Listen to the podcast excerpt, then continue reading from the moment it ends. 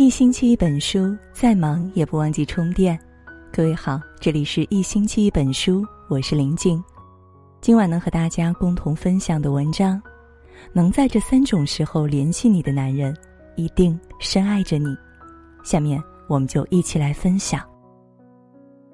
法国作家拉罗什夫科说：“爱情不可能长久的隐藏，也不可能长久的假装。”的确。那些肤浅的爱意往往是经不起考验的，而真正在乎你的人，总会在点点滴滴的细节中透露出爱你的证据。对于女人来说，真正将你放在心上的男人，未必整日黏在你的身边，而是会在下面这三种时候主动联系你。工作再忙，也要联系你。在阿盟欧盟峰会上，曾出现过这样一幕。六十四岁的欧盟主席容克站在台上，正高谈阔论中东和平进程，场间突然响起了仓促的手机铃声。只见容克慢慢的从西装口袋里掏出了手机，看了一眼来电显示，之后他对全场说：“这是我老婆打来的，我必须要接一下。”而早在二零一七年，同样是电话铃声响起，容克一看是德国总理打来的，又默默的将手机放了回去。这个看似无厘头的举动，却博得了一众赞扬，因为他是如此明确的让所有人意识到，妻子于他而言十分重要。纵使公务繁忙的欧盟主席，在爱的人面前也永远都有空。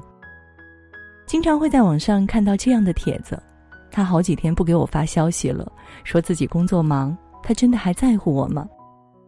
女人的心思很敏感，往往能从蛛丝马迹中感受到感情的变化，而女人又是那么天真，她宁愿相信一个男人压力太大、太累、太自卑、有童年阴影或者太爱前女友，却不愿承认一个简单的事实：是的，他不是太忙，不是受过伤，也不是手机掉进了马桶或者患了失忆症，他只是没那么喜欢你而已。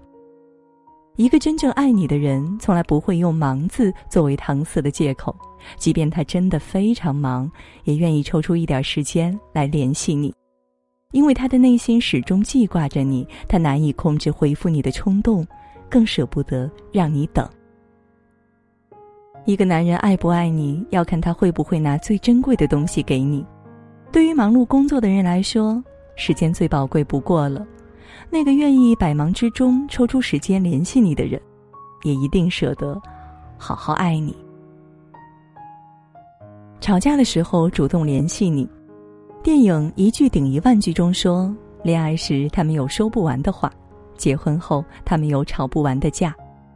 每一对伴侣都免不了会经历争吵，正如情感专家温格在书中所写。即使最美好的婚姻，一生中也会有两百次离婚的念头和五十次掐死对方的冲动。使婚姻真正拉开差距的，不是吵架，而是吵架之后采取的处理方式。你能想象硬汉吴京撒娇的样子吗？外人眼中一向强悍的他，在妻子谢楠面前却温顺的像个小学生。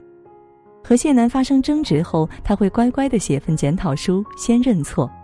他称呼谢楠为尊敬的老婆、未来孩子的母亲大人，称自己为高高在下爱你的老公。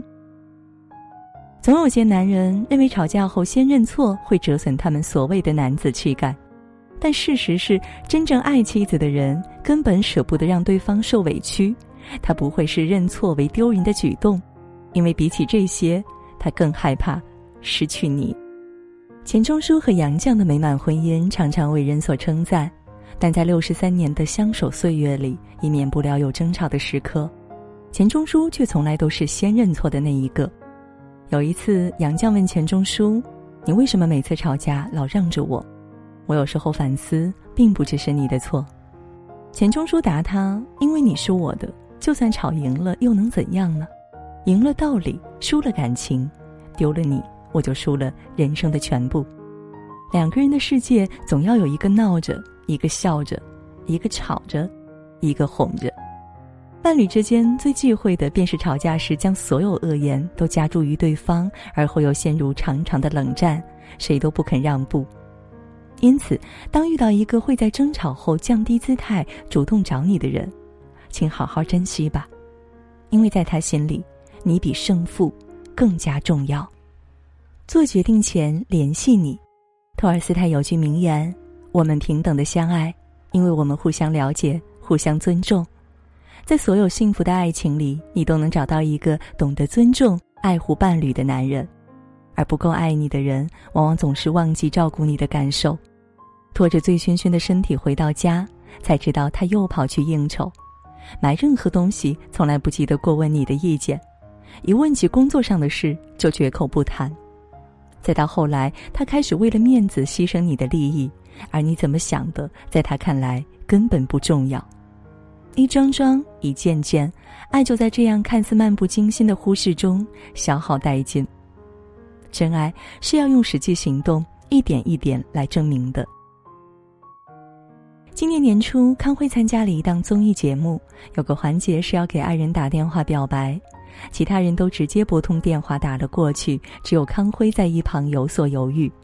他说一定要先征求妻子的意见，看他同不同意出镜。尼格买提笑着调侃：“他的意见已经不重要了。”康辉的神情却突然严肃起来，郑重其事的说道：“不，他的意见很重要。”结婚二十二年，仍然能在生活小事上处处考虑对方的意见，这是何等的尊重与爱意！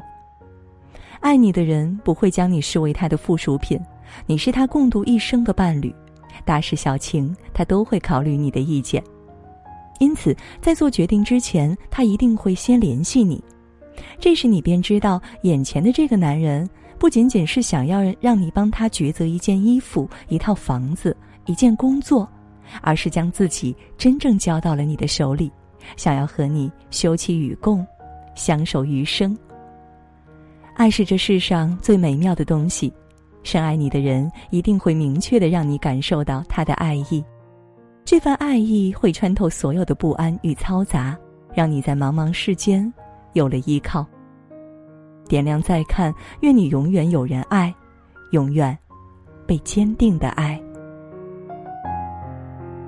好了，今晚呢和大家共同分享的文章到这儿就结束了，感谢各位的守候。喜欢我们文章的朋友，也不要忘记了在文末给我们点个再看，让我们相约明天。也祝各位每晚好梦，晚安。